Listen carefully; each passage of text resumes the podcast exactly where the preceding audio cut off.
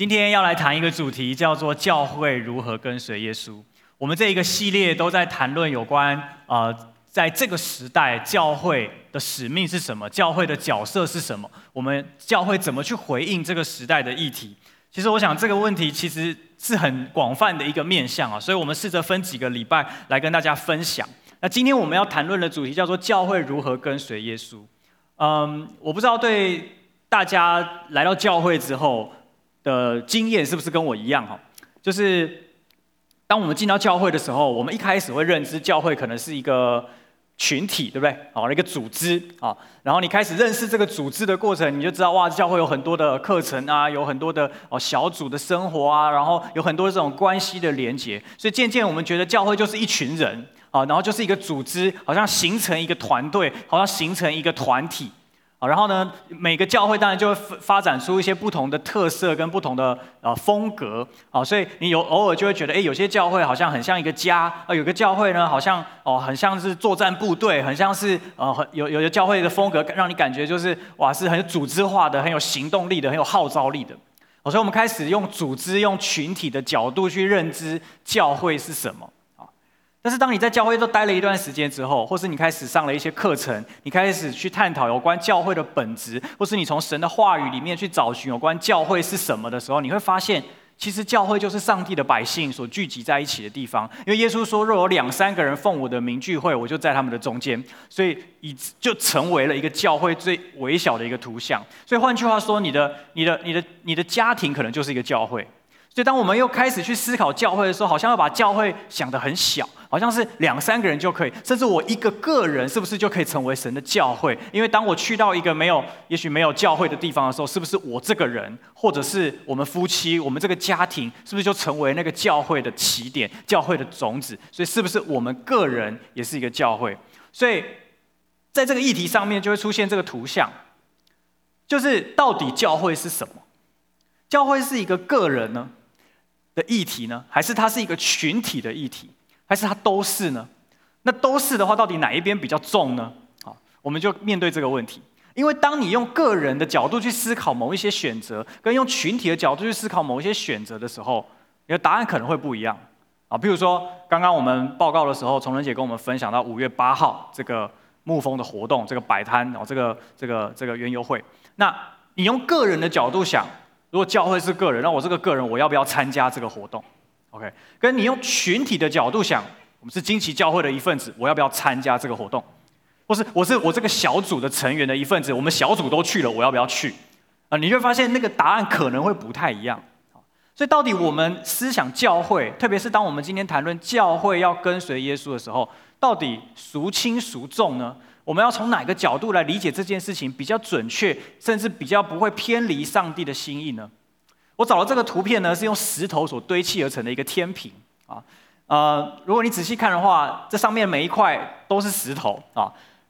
呃，个人呢就是一个大块的石头，群体呢是有好几块石头堆叠起来的。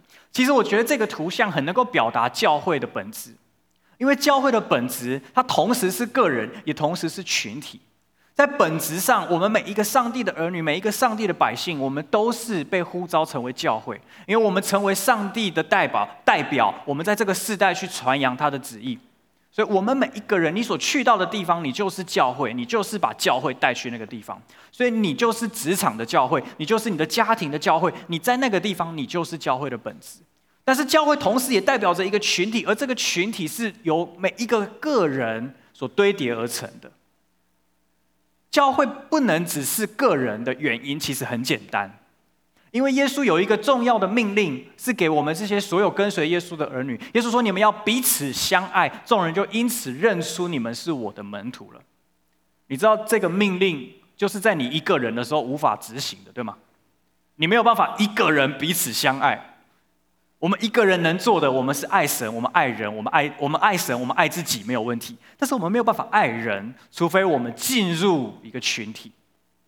而教会这个群体的特特别在于，我们来自四面八方，我们来自不同的不同的工作、不同的职场，甚至不同的种族、不同的语言、不同的文化。但是我们借着教会，我们成为肢体，成为家人，甚至像现在我们推行的网络教会，我们联系到许多在好。好几呃，就是非常遥远的这些同样在这个教会里面的弟兄姐妹。我我们我们不是不再受到时间呃，不再受到空间的距离的限制，我们可以成为这个有连结的群体，而这个连结的群体就成为教会。所以我邀请大家来想一件事情，啊、这两个问题是接下来我们在谈论这个主题的时候你需要想的，就是我个人如何跟随耶稣，因为我个人如何跟随耶稣的答案，会影响到第二个问题的答案，是我们。如何跟随耶稣？如果这个教会要成为跟随耶稣的教会，这个教会里面的每一块石头、每一个个人，就必须是跟随耶稣的个人，不会有一群不跟随耶稣的个人形成一个跟随耶稣的教会。这件事情是不会发生的，因为教会的本质就是上帝的百姓所堆叠而成、生命所交织而成的一个生命体。所以教会这一个生命要能够茁壮，要能够丰富，是因为这里面的每一个人的生命是茁壮的，是丰富的。所以这两个问题其实是息息相关的问题。我们今天要看的经文呢，在罗马书十二章的一到二节，我们刚刚也一起读过了。这个经文是保罗所撰写的，在写罗马书的时候，他写给罗马教会的信徒，他劝勉他们用这样子的方式来思想，来跟随耶稣。而另外一段经文，我们刚刚没有读，是在彼得前书的二章跟的的第九节。我想邀请大家，我们一起大声来读这个经文，请。唯有你们是被拣选的族类，是有君尊的祭司，是圣洁的国度，是属神的子民。要叫你们宣扬那召你们出黑暗入奇妙光明者的。这是彼得写给教会的一封书信，他所表达的是教会怎么样起来跟随耶稣，怎么样起来去回应耶这个时代的呼召，这个时代的使命。所以，我们今天会从这两段经文穿插的来看，在你的周报上有这两段经文，你可以不时的来确认这个经文里面的内容。我们一起来思想有关这两个问题：到底我们如何跟随耶稣？而怎么样的跟随耶稣，会使我们的教会也能够成为一间跟随耶稣的教会？所以。教会如何跟随耶稣的这个命题，并不是跟修歌有关，也并不是跟教会的区牧牧者有关而已。这个命题是跟在座的每一位，还有在网络上、在荧幕面前的每一位弟兄姐妹有关。因为我们每一个人的生命怎么跟随耶稣，就会堆叠出这间教会成为一间怎样跟随耶稣的教会。所以，让我们就用这样的方式来思想接下来我们要谈论的这两段经文。首先，我们从罗马书来看。罗马书的十二章第一节，呃，就很清楚的说到说，我以神的慈悲劝你们，将身体献上，当做活祭，是圣洁的，是神所喜悦的。这里保罗提出了一个崭新的概念，叫做活祭，叫做活祭，在。保罗讲“活祭”这个字之前，圣经没有几乎没有提过“活祭”的概念，因为所有的祭物所指的就是那些在宗教祭祀当中那些被牺牲掉的，呃，被献上的那些，不管是牲畜或者是或者是那些的物品，OK，所以说是死掉的啊。你可以想象，如果一只活的羊跟活的牛被绑在那个祭坛上面，会发生什么事吗？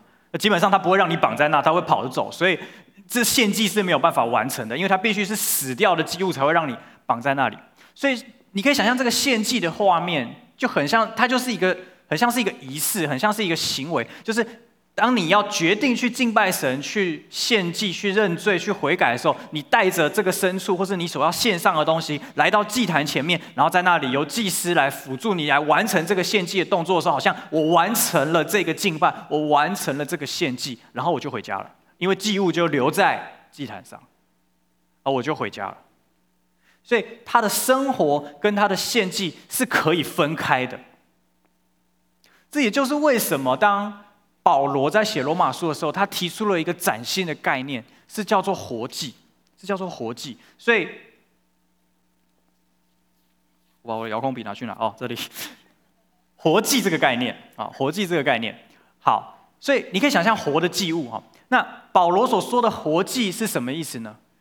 保罗说的活祭，你可以把它这样理解，就是那是一个生活，你的生活就是你所献上的祭物，你的生活就是你的献祭，所以叫做活祭，英文叫做 living sacrifice。所以这个献祭本身是活着的，它是继续存在的，它是继续跟着你的。你当你献上自己的时候，并非你就从你可以从那个祭坛上离开。你献上祭物的时候，你可以跟祭坛是有距离的，因为你会回家，你会离开。但是当你的生活就是那个祭物，当你的生活就是那个献祭的时候，它是绑在一起的，它是它是全部的。这其实是很挑战的，这其实是很挑战我们的，因为我们都很想有所保留，我们都很想要保留一些属于自己的部分，不要献上，因为献上了就不再是自己的，献上了就需要被审视、被要求。你知道以色列人当初他们摩西颁布那些献祭的条例，如果你去看立位记，哇，不得了，那个。有够巨细靡的，你这只牛该怎么处理？怎么样的牛可以合格？怎么样的牛不能合格？哦，不合格不能带来，都有规定的。而且包含献祭所有的流程都是非常仔细、非常细琐的。只要有一点点的不一样，有一点点的不同，这个献祭本身就没有那个功效。所以你知道，他们看待献祭这件事情是非常慎重的，是非常认真去去分别出来的。所以，也就是当保罗说我们要献上自己成为活祭的时候，这其实是很挑战的，因为我们必须这么慎重、这么谨慎的来看待我们生活的每一刻。哇，那压力就很大。而你知道，在整个立位记里面，最主要会、最主要、最常出现的一个词叫做圣洁，也就是以色列的百姓他们在学习献祭、学习敬拜神的时候、敬畏神的时候，最重要的一个特质是圣洁。你的献祭必须是圣洁的，你的生命必须是圣洁的，这个献祭才有它的效力。因为以神要以色列的百姓跟这个世代分别出来，好，所以换句话说，我们生命当中的献祭也必须是圣洁的，我们的生活也必须是圣洁的，才能够符合这个标准。所以保罗才在罗马书十二章说，身体献上当做活祭是圣洁的。哇，那你想到圣洁，我不知道你的感觉是什么，我的感觉是不太舒服的。或或者不要说不舒服，就是有一种距离的，因为圣洁感觉是某一种圣人会做到的标准。那我们这种凡夫俗子就会觉得那跟我没有关系，或是那是以后的事啊。也许有一天我上天堂了，我就会圣洁。但是我现在，我们很可以很有自信的跟别人说我是上帝的儿女。但是我不知道我们当中有多少人可以很有自信的跟别人说我是圣洁的。我很挑战。非常挑战我们的心思意念，我们的情绪，我们的反应，我们很多时候那个直觉，我们自己都不敢回想了，更不要说我们宣称自己是圣洁的，这是多么大大言不惭的话。可是你要知道，在圣经里面，这些使徒们所写的书信给这些众教会的时候，他们都说：“我亲爱的圣徒啊，圣洁到底是什么？”如果我们对于圣洁的认知停留在宗教、律法、教条那些符合某一种标准的人成为圣洁，我们对于圣洁就有极大的误会。也许在旧约里面，我们看见了利未记所描述的圣洁，好像是要符合很多的条件。可是你知道，在新约里面有一个极大的礼物赐给我们，就是这个圣洁不再只是一堆的律法跟教条，而是一种生命。这个生命是神所喜悦的生命。所以保罗在十二章的第一节就说：“是圣洁的，是神所喜悦的。”所以我要跟你分享，圣洁就是选择过一个讨神喜悦的生活。其实他讲白了就是这样，那是一种选择，是你选择过一个讨神喜悦的生活。你选择一种生活方式是可以让上帝喜悦的。你选择，所以它无关乎你实际到底表现得如何，到底做到百分之多少，你到底成功了几天。它已经跳脱这些数字所包含的意义，它所真正传递的是一种选择，是一种心态，是一种态度。所以第一个标题要跟你分享：线上成为活祭，活出圣洁的生命。这是我们第一个要来跟随耶稣的态度，这是我们跟随耶稣的时候，我们第一个面对的问题是我们必须成为那个活祭来跟随耶稣，我们必须成为圣洁。好，你可能还是会问啊，这样子听起来好像没有比较轻松啊，好像还是我的人生就是要一直做选择，我的每一个时刻，我我就是要不断的选择成为一个 holy holy 的人，我就是哦，我就是都不能哦说那些抱怨的话，我我就是都不能表达我的情绪，我就是都不能说那些负面的话，因为这样就不圣洁了。我们来看一下圣洁是什么。彼得前书是这么说：“他说，那招你们的既是圣洁，你们在一切所行的事上也要圣洁，因为经上记着说，你们要圣洁，因为我是圣洁的。”我在教会长大，那小时候在主日学啊，或者是啊团契什么的，就会听到这个经文啊，就是老师会教嘛。我每次听到这个经文，我就很不舒服，那我就觉得，那就是有点有一个好像想象一个很霸道的老爸站在那边说：“我是圣洁的，所以你要跟我讲话，你要先把自己弄干净，再来跟我讲话。”好，哎你就觉得这样子很没有慈爱，对不对？好，很很很很不友善啊，就是好像跟你建立关系很麻烦。要要要把自己弄得好像很干净，好像都没有错了，不能被你发现我有一点点的问题，才能来跟你建立关系。哇，那这样子太累了。所以我，我我听到这个经文，我都很反感。我就觉得什么啊？上帝如果这么的严厉的话，那谁还要跟你建立关系？哦，其实我们很多时候想到圣洁，我们都会有这种感觉。我们就觉得我们不是圣洁的。好，那如果我们真的要面对圣洁这个议题的时候，我们压力就来了，因为我们自己知道自己不圣洁，我们怎么去跟这个圣洁的上帝打交道？那他这么严厉，他这么希望我们是圣洁的，我们既不圣洁，我们怎么站立在他的面前？这是我在预备这篇信息的时候啊、我在想，我在默想这个经文的时候，圣灵就带领我去想一件，就是给了我一个新的亮光哦。对于圣洁这件事情，我想跟大家分享。他说：“你们要圣洁，因为我是圣洁的。”你换个角度想，你们要圣洁，因为我是圣洁的。它其实可以是这个意思。你们可以成为圣洁，因为我是圣洁的。这有什么不一样？你们你们要圣洁，因为我是圣洁的。你们成为圣洁，你们可以是圣洁的，因为我是圣洁的。我们会有这种认知，是因为我们以为圣洁是一个我们可以做到的事情。所以我们让自己成为圣洁，才来到上帝的面前，跟这个圣洁的上帝建立关系。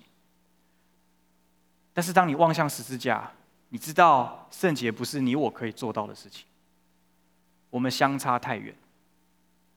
除非借着这位圣洁的耶稣为我们的牺牲，他的宝血洗净我们一切的污秽，让那些过去的既往不咎，那些未来的也不再由我们承担。只有在这一个基础上，圣洁才才真正的跟我们有关。所以，圣洁当圣洁不是一个我们可以努力做到的标准，这句话的理解就不会是你要成为圣，你要做到圣洁才能够来到圣洁的神面前，而是因为神是圣洁的，所以我们可以成为圣洁。换句话说，圣洁是一份礼物，是上帝要送给那些与他亲近的人的礼物。我们只需要做出一个选择，是他所喜悦的生命是什么？我们过那个生命，我们拥抱那个生命，我们就领受这个圣洁。其实有一个比喻很简单，可以理解这件事情。我们都会跟人家住在一个同一个屋檐下，对吗？不管你现在跟家人住，还是你自己有自己的家庭，或是你跟室友住，每一个人的生活习惯是不是都不一样？每一个人的整洁标准是不是不一样？每每一个人的作息是不是不一样？所以，我们当我们住在同一个屋檐下的时候，我们都会互相影响，我们会互相干涉，我们会互相的侵犯，然后呢，为了大家可以住在一起，继续活下去，继续有一个美好的关系，我们各自都会做出一些的调整跟改变，对吗？可能你本来是回家袜子就随手乱丢。因为太太的强烈反对，最后袜子就变成乱丢在床底下之类的，可能你会有一些的调整跟改变。我我们我们在关系里面，我们会有一些的改变。为什么？为了那个关系，所以我们产生某一些正面的改变。你知道，我们跟上帝的关系是这样：当我们真的敞开心跟神沟通互动的时候，建立关系的时候，我们的生命会被改变。很多人会说：“哇，结婚之后夫妻啊，越来越像，对不对？”你讲话跟你太太越来越像，你你你这个表情跟你老公根本就同一个脸，哦，你们越来越有夫妻脸啊？为为什么？因为在亲密关系里面，人是会互相影响。在亲密关系里面，我们会与彼此更加的相似。所以这个信仰告诉我们的礼物是什么？就是当我们跟这位圣洁的关系、圣洁的上帝建立关系的时候，我们会与他越来越像，我们会越来越有圣洁的品性。眼光、喜好在我们的生命里面，那不是靠我们自己很努力的去培养一种生活方式，我们只是不断的做出选择，我们要过讨神喜悦的生活，这个圣洁的礼物就渐渐的在我们的生命中开始长出来。所以，这是我非常想跟你分享的一件很重要的事情。好，这是个人，对不对？我们每一个人，我们成为圣洁，我们这样子的跟随神。那教会呢？教会的圣洁是什么意思呢？彼得前书这边说：“唯有你们是被拣选的族类，是有君尊的祭司，是圣洁的国度。”你知道这句话在我们听来可能还好，就是呃就是这样嘛哈。但是要在犹太犹太人听到这句话的时候，他们想到的是另外一个宇宙。他们想到什么？他们想到他们的祖先刚离开埃及的时候，在那个时代的背景下，所有的人都在拜偶像，说他们所接触的是埃及四百年来的奴役，而埃及所有的这些偶像的文化，全部的就是他们的环境。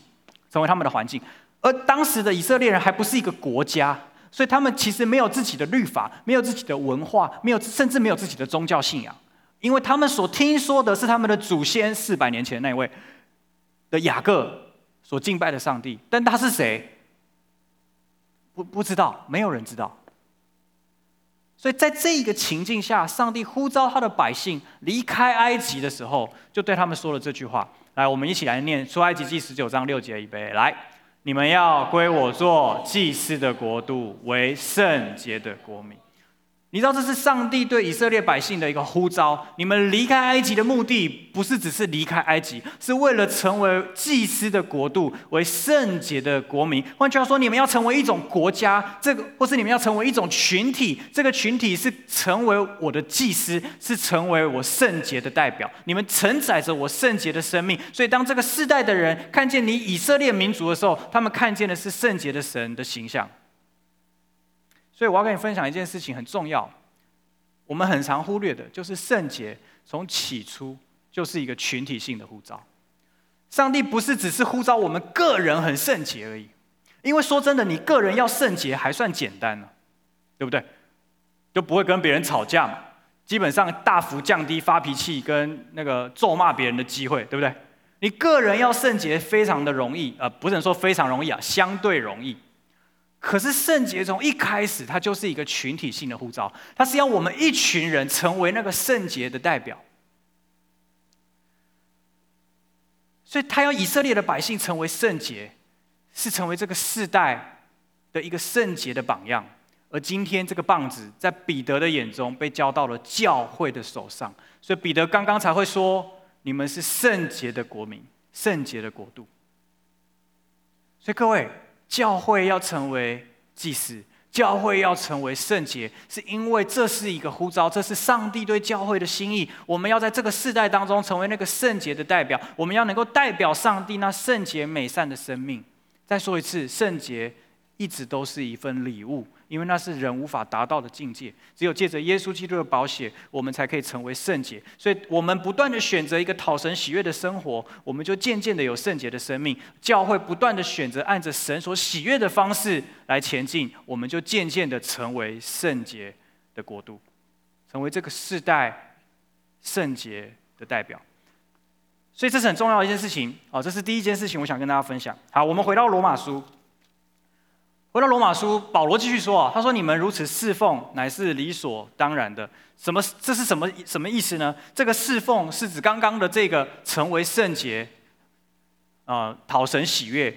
这这是保罗在保罗的眼中，这是一个我们理所当然的侍奉。你知道，如果你把圣洁理解为一个律法，理解为你可你需要做到的一个标准，你就会觉得这句话很霸道。为什么这样是理所当然的？”但是如果你知道圣洁是一份礼物，是上帝放在我们生命当中的一个应许，那这的确就是理所当然的，因为我们真的可以效法他的样式。可是你会遇到一个问题，就是保罗接下来说的，不要效法世界。为什么保罗需要特别说不要效法世界？因为当你试着成为圣洁，当你献上自己成为活祭的时候，你就会遇到一个问题，就是世界会拦阻你。这个世界不想要你成为圣洁，因为你成为圣洁就显出他们不圣洁。教会成为圣洁就显出这个世代的黑暗，所以他不要我们成为圣洁，所以这个世界会千方百计的来拦阻我们成为圣洁。所以你看这个时代的潮流，就是不断的、不断的往着败坏、跟情欲、跟放纵的路线在在发展，因为人性就是如此。所以保罗才特别提醒教会弟兄姐妹说：“你们不要效法这个世界，你们要心意更新而变化。”所以，当我们面对，当我们面对成为圣洁的邀请的时候，我们即我们马上碰到的就是世界的拦阻、挫折、拒绝。保罗告鼓励我们不要效法他们，我们要继续的坚持，我们要改变我们的心思意念。但是改变心思意念是要改变什么？而要以什么为标准？哦，是是要，是不是又会回到某一些的律法、某一些的标准规定的里面，才叫做合乎上帝的心意呢？好，我想要跟大家分享啊，有一个经文在哥林多前书，我们一起念一下，预备来。谁曾知道主的心去教导他呢？但我们是有基督的心了。但我们是有基督的心了。今天真正教导我们的是基督的心。是当耶稣的心意在我们的心意当中的时候，我们可以明白他的心意。所以，我们所做的每一个调整，我们所做的每一个心思意念的更新，都是朝向他的心意去前进的。那你要怎么跟？你要怎么明白这个心意？要怎么明白耶稣的心意是什么呢？耶稣自己是这样说的：约翰福音第十章二十七节说：“我的羊听我的声音，我也认识他们，他们也跟着我。”他们也跟着我，所以我们跟随耶稣是因为我们跟上帝有关系。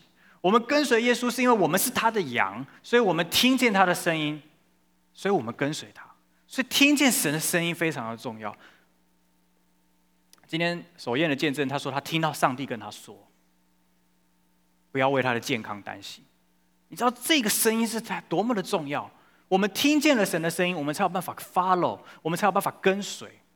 所以神的声音、神的心意，在我们的生命当中是非常关键的。所以第二个标题我要给你的是：更新你的心思意念，持守与上帝的关系，持守与神的关系。在这个关系里面，你才能够听到他的声音，听到他的声音，你才能够明白他的心。而我们的心思意念的更新，才能够朝着这个正确的方向来前进。那你说我要怎么更新我的心思意念？哦？更新心思意念到底是什么意思？是代表着是代表着我们要一直改变想法吗？还是我们要怎么？到底我们需要更新什么东西？好，你知道保罗在鼓励我们做一件事情，就是我们要做一个练习，就是我们要，因为我们都有自己的成长背景，我们有自己的原生家庭，我们有自己成长过程中我们所受的影响，这个社会对我们的价值观、对我们的期待，或是我们同侪对我们的影响。可是我们信主之后，我们可能还是继续带着某一些东西在我们的心思意念里面。我们可能还是觉得自己很渺小，我们可能还是觉得自己不会成功，我们可能还是觉得自己靠自己人定胜天，我们可能还是觉得金钱是最重要的。这些的心思意念仍然，或是修哥常常跟我们分享，那些非神信念仍然常常盘踞在我们的脑海中，甚至在我们的潜意识里面。而在你面对挫折、面对危难、面对危急的时候，这些东西会跑出来，因为你的本质、你的本性会被显露出来。然后你开始意识到，哦，原来我是这样处理事情的。哦，原来我遇到困难的时候，我第一个想法不是祷告，而是去问别人。我我们开始，我们我们在认识自己的过程，我们并没有因为信耶稣之后，我们的本性大改。但是随着我们越来越认识自己，也越来越认识神，我们会渐渐的发现自己有很多的心思意念，其实是。不合乎上帝的心思意念，所以神在这个过程中不断的调整我们，不断的修剪我们，使我们更加的有他的样式。但我们需要做什么？耶稣要负责修剪我们，但我们需要练习更新这些心思意念。我们要有一个能力是可以更新这些心思意念的，而不是每一次遇到 A 处境，我们就永远只有 B 的回应。如果我们永远只有这样，我们就很难更新，我们就很难前进，我们很难改变，因为我们已经被设定好了。所以我要鼓励大家，圣灵来就是帮助我们见意识到自己生命中那些旧有的东西，然后借着圣灵的能力，还有上帝的亮光，让我们可以练习去更新我们的思想。好，所以这这是个人。好，但是彼得说什么？彼得说：“唯有你们是被拣选的，是属神的子民。”换句话说，这个关系不是只有我们个人跟耶稣建立关系，而是这个群体。都跟耶稣建立关系。你说为什么需要这么复杂？为什么这个是什么图像？这是很难想象的。好，让我告诉你为什么需要这样。因为教会有一个终极的目的是要成为基督荣耀的心腹。我们常常讲基督的心腹，教会是基督的心腹。但是我们有没有想过，为什么是教会成为基督的心腹，不是我们个人成为基督的心腹？你说这有什么？这有什么差别？如果是我们个人成为基督的心腹，你现在人生最该关注的事情，就是你跟耶稣的关系，然后你不用管别人，因因为最终是要你成为基督的心腹，所以你跟耶稣好就 OK 了。可是耶稣给我们的呼召是要我们是要教会成为基督的心腹。换句话说，是谁来当耶稣的新娘？是谁来当耶稣的心腹？是我们大家一起。所以在这个与基督的亲密关系的图像里面，是包含着我们群体的亲密关系。也就是说，在教会里面，我们练习彼此相爱，我们练习彼此给予，我们练习彼此的接纳跟包容，甚至彼此的饶恕，是为什么？是为了有一天我们要同归于一的时候，我们才能跟耶稣建立亲密的关系。是我们一起跟耶稣建立亲密的关系。所以，对于教会来说，今天的教会需要重视的就是耶稣的关系，就是跟耶稣的关系。我们讲的更具体一点，教会在这个时代面临各式各样的挑战。我们到底要怎么回应？我们到底要怎么应变？到底要不要做这个？要不要跟随这个？要不要选择这个？有很多的选，有很多的尝试，很多的好像可能性在我们的眼前的时候，我们到底要采取什么模式？或者，或者我们说，有的时候我们会活在过去的成功里面。对经济教会来说，培育系统是我们一直以来非常重视的一个东西，因为过去这个培育系统带给我们生命极大的成功，带给这个教会极大的成功。带来人数上很大的成功，属灵生命上很大的突破。但是，包含修哥自己也常常讲，培育系统不是我们的上帝，我们的上帝是神，是基督，是那会带领这个教会前进的神。所以你会发现在经济教会有很多东西都是一直在变化的，有很多东西都是一直在改变的。为什么？因为我们最终的目的是要回到我们跟基督的关系里面。只有在这一个基准上，你回来想。你现在眼前的这些事情的时候，你才会有一个依据。这些事情需不需要改变？哪些的心思意念需要改变？哪些的事情需要做调整？是因着我们跟耶稣的关系，所以一切的一切是回归到这个关系的里面，这才是最重要的，这才是最重要的。我我我想要邀请大家去回想，或者去思考一下，在你的小组生活里面，有哪一些事情是让你感觉到你跟耶稣的关系是很靠近的？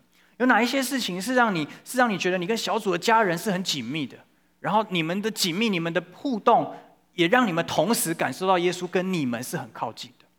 那个才是教会的本质，那个才是教会真正该专注的事情。而那个东西，我相信在你的小组生活里面，它一定是存在的。我们要抓住这个，我们抓住了这个，我们就抓住了跟随耶稣。教会在这个时代跟随耶稣的一个非常重要的关键，我们要成为他的心腹。好我们最后回到罗马书第二第二节，他说：“不要效法这个世界，只要心意更新而变化。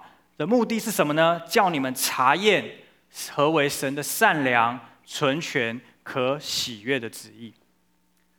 查验何为神的善良、纯全、可喜悦的旨意。所以，我们做这些的调整，我们抓住上帝的关跟神的关系，我们持守跟他的关系。”我们的目的是要查验上帝的心意到底是什么，上帝的旨意在我们的生命中到底是什么。约翰一书这边有个经文，我想大家不不太陌生，我想邀请大家一起念哦，在十五节跟十七节，我们一起来念，请不要爱世界和世界上的事，人若爱世界，爱父的心就不在他里面了。这世界和其上的情欲都要过去，唯独遵行神旨意的是永远长存。你的周报上有这个经文吗？如果有的话，我想邀请你把“遵行”这两个字圈起来。我今天特别想要 highlight“ 遵行”这两个字。呃，我们读圣经哈，有时候我不知道你跟我是你是不是跟我一样，我读圣经有时候会忽略某些字，譬如说“遵行”，因为当你忽略这个字，这段经文就变得很好读，对不对？哦，就是反正神的旨意嘛，哦，就是这样，很棒很棒，永远长存。但是当你把“遵行”这个字 highlight 出来的时候，这句这句话就很难，很很讨，很很。很影响很大了，因为遵行神旨意的才是永远长存，所以就变成那我的生活怎么样去遵行神的旨意呢？我有没有在我的生活当中去遵行神的旨意？遵行神的旨意就不会只是一个口号或是一种理想，而是我们必须很扎实、很很很踏实的从我们的生命的每一个选择里面去看待，我是否在遵行天父的旨意？天父的旨意可能是什么？天父的心意可能是什么？他要我怎么去面对这个处境？他要我怎么去回应我所面对的困难？我们有没有借着寻求神得到力量来面对我们生命中的这一些风浪？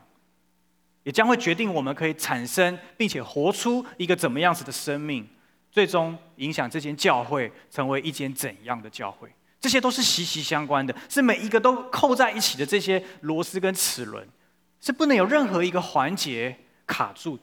我们的生命在这样子的一个处境当中，才能够不断的被成全，去回应神。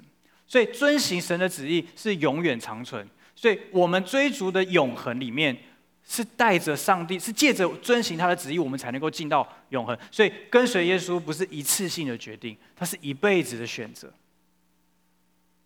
献祭是一次性的，我献完我就走了。可是活祭是一生的，而跟随神、遵行他的旨意而生活，更是那一辈子的事。因为圣经说那是永远长存。所以换句话说，当我们一辈子如此的跟随，我们的一生就会累积许多永恒的奖赏跟产业在那永恒的当中。所以我们可以期待，我们可以对永恒有更多的盼望，是因为你不断的做出这些跟随的选择，做出这些遵行上帝旨意的选择。所以，当我们众人，我们每一个人遵行神的旨意，我们的生命就会产生改变，而。当我们每一个被改变的人，借着遵行神的旨意的人聚集在一起的时候，这间教会就成为一间遵行上帝旨意的教会。所以最后一个标题是查验神的旨意，忠于我们的呼召。查验神的旨意，忠于我们的呼召。我们每一个人都有上帝对我们的生命独特的呼召，在这个呼召里面，我们找到意义，我们找到满足，我们找到一生的目标，这是非常重要的。而这一切需要在我们明白神的旨意的前提下，我们的呼召才会逐步的显明出来。然而，我们个人的呼召已经这么至关重要，那么教会的呼召呢？上帝对于教会的呼召又是什么呢？你知道我在预备这篇信息的时候，我就发自内心的很感动，因为我觉得我我们待在一间很棒的教会，我觉得我们很幸运，我觉得我很幸福，我待在一间。有着非常清晰的呼召跟意向的教会，同意吗？这间教会没有在跟你客气的，对不对？这间教会对于他的呼召是没有在隐藏的，对吗？你不会，你不会从任何一个教会的领袖身上去感受到我们对于我们的意向或是我们的呼召支支吾吾的。我们如此勇敢而有自信的踏出来，是因为我们相信神对我们的呼召是要去到什么地方。所以，不管世界怎么改变，环境怎么改变，如何的动荡，甚至包含修哥自己遇到疾病的挑战的时候，我们没有任何的改变，因为我们的呼召是这么的清楚。你知道，我充满感激，我们竟然在一间这样的教会来跟随神。我们不是乱了方寸，不是乱了阵脚，我们清清楚楚的知道。不管怎么样，我们就是要往那里去。我们要看见华人兴起，成为这个世界的祝福，把福音传回耶路撒冷，遍地植堂，建立刚强荣耀的教会。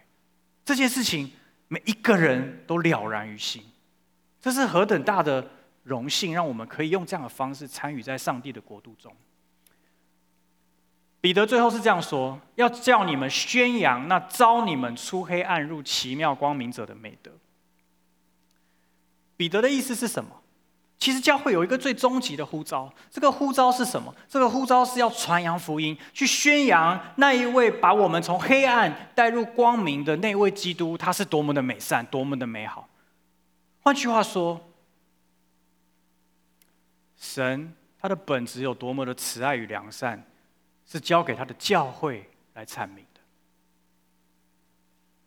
教会的呼召。是要去显明天父的慈爱，显明天父的美善。你你看今天这个这样子的见证，你听到你就会很感动。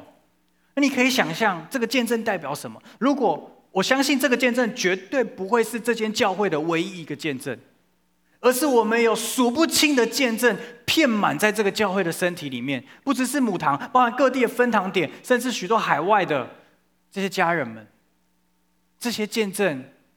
遍满地面，所以当我们跟身边的人分享上帝的美善的时候，借着我们的生命所分享出来的那一些感动，那一些的种子，就如同福音一般，就洒进这个世代。教会回应上帝的呼召，就是这个图像。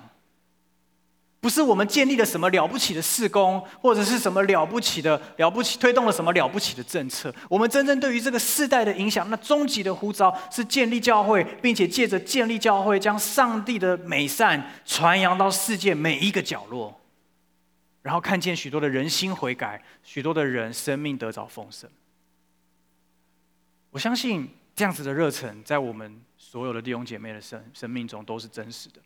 你你深刻的拥抱这件事情，否则你不会坐在这里。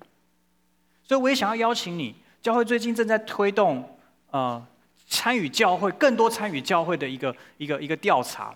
所以我也想要邀请你，不管你现在来到教会多少日子啊、我请同工帮我放一下这个 PPT。这个我想大家不是第一次看到了。如果你还没有扫过这个 QR code 的话，不管你在台湾或是你在海海外的这些组内的家人，我们都欢迎你可以扫这个 QR code，让我们可以。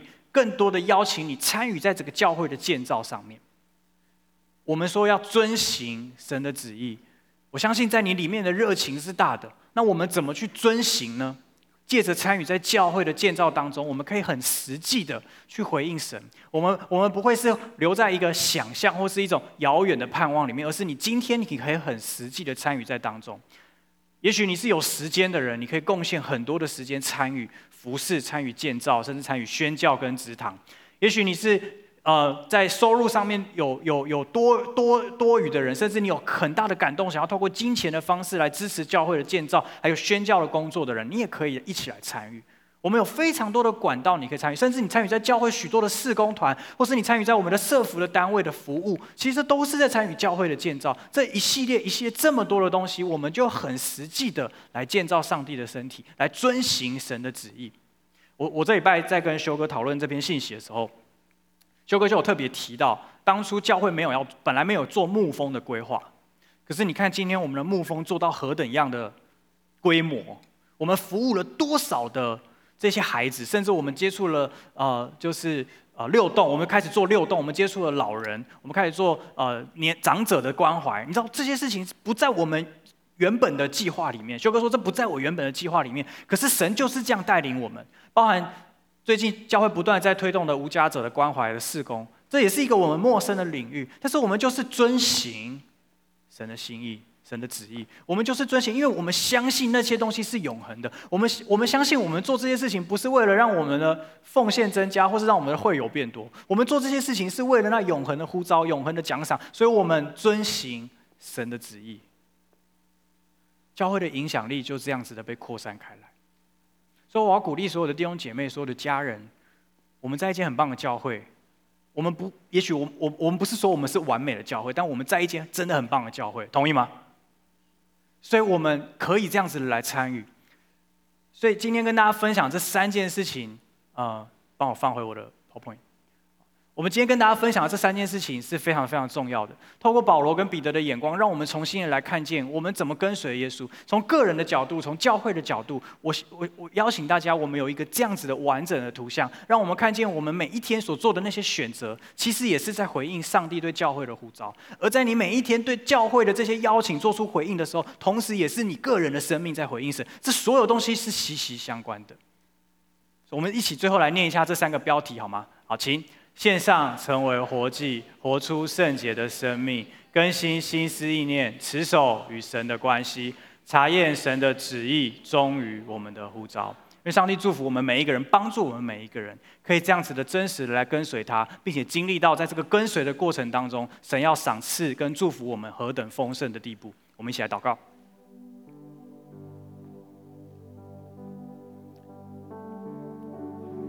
我想要邀请我们当中的每一个人，不管你来到教会多久，好不好？我们花一点时间，就单纯的来感谢神。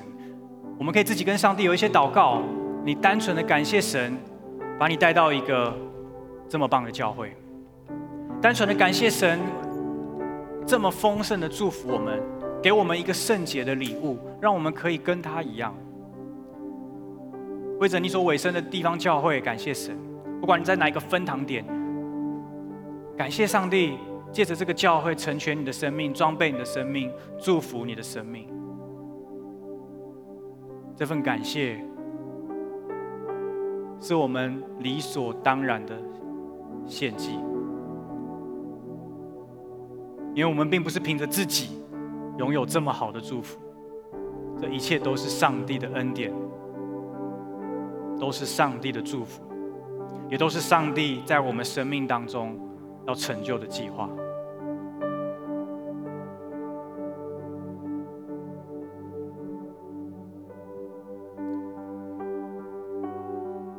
我也想邀请大家，我们继续的问上帝一个问题：是主啊，那现在，现在的我，可以怎么样跟随你呢？我的个人的生命可以怎么跟随你？而我的教会生活可以怎么跟随你？好不好？让圣灵来点亮你的生命，点亮你的心。我相信那个感动在那里，相信圣灵会引导你。让你想起你的生活的某一些片段，也许你想起了最近发生的一些事情，或者是那些常年在你生命当中的某一些习惯，或是某一些画面，好不好？来询问神，这是什么意思？你希望我怎么调整我的生命？而就着教会生活，好不好？也让圣灵来引导你，就着你现在的阶段。你可以怎么样参与在教会的建造里面？你可以怎么样参与在这个教会的群体里面来回应、来跟随耶稣？上帝希望你用什么样的方式来投入？也许，也许我们当中有一些人，你开始要投入儿童的服事；也许我们当中有一些人，你要加入影音的团队、招待的团队、祷告的团队；也许我们当中有一些人，你要你你会开始参与在某一些的职堂、分点的建立。也许我们当中有一些人，你会开始踏入一些未知的领域，参与一些过去你没有接触过的族群的服务关怀。这些都不是出于你想做什么，我想做什么，而是出于圣灵在我们的里面如何催促着我们，引导着我们，去回应他的心意，去回应他的呼召。好不好？不要拒绝圣灵的感动，来回应他。来跟他说：“我愿意，请差遣我。”最后，我们当中有一些人，你可能是第一次来，或在线上，你还不是很清楚你跟耶稣的关系。接下来，我要做一个祷告，来接受耶稣，信靠耶稣。我想邀请你一句一句的跟着我来祷告，你也可以领受这个圣洁的礼物，你的生命将不再一样。你也可以领受，你也可以加入这个教会的群体里面，来继续的一起来看见上帝在幕后的世代对于教会的心意，还有在教会当中所要呈现出来那极美好的作为，到底有何等丰盛的荣耀。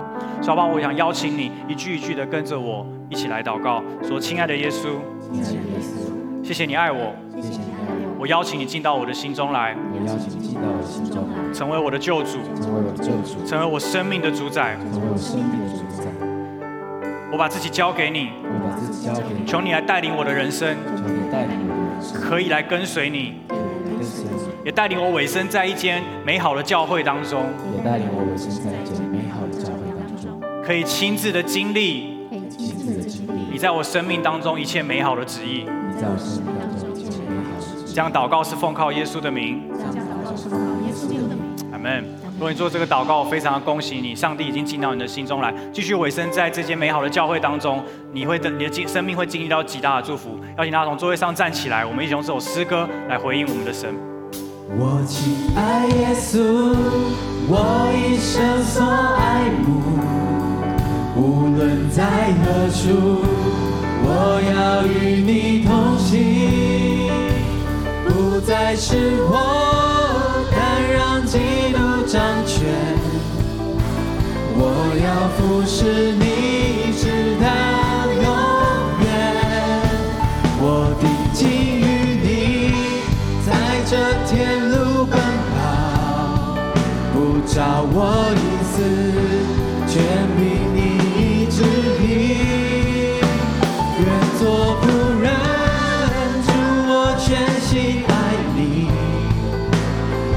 保持家，我要跟随你，我亲爱耶稣，我一生所爱慕。用着生命来回应的。用着生命来回应这位爱你的。他已经为你而死，并且为你复活。我们的生命已经领受他极大的丰富、丰盛的应许，要成为圣洁，成为和他喜悦的器皿。是你，直到永远。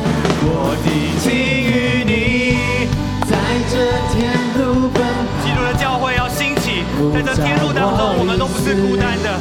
让神的教会兴起发光，在这个世代当中，犹如明光照耀，让这个世代借着他的教会，可以看见神一切的美善与丰盛。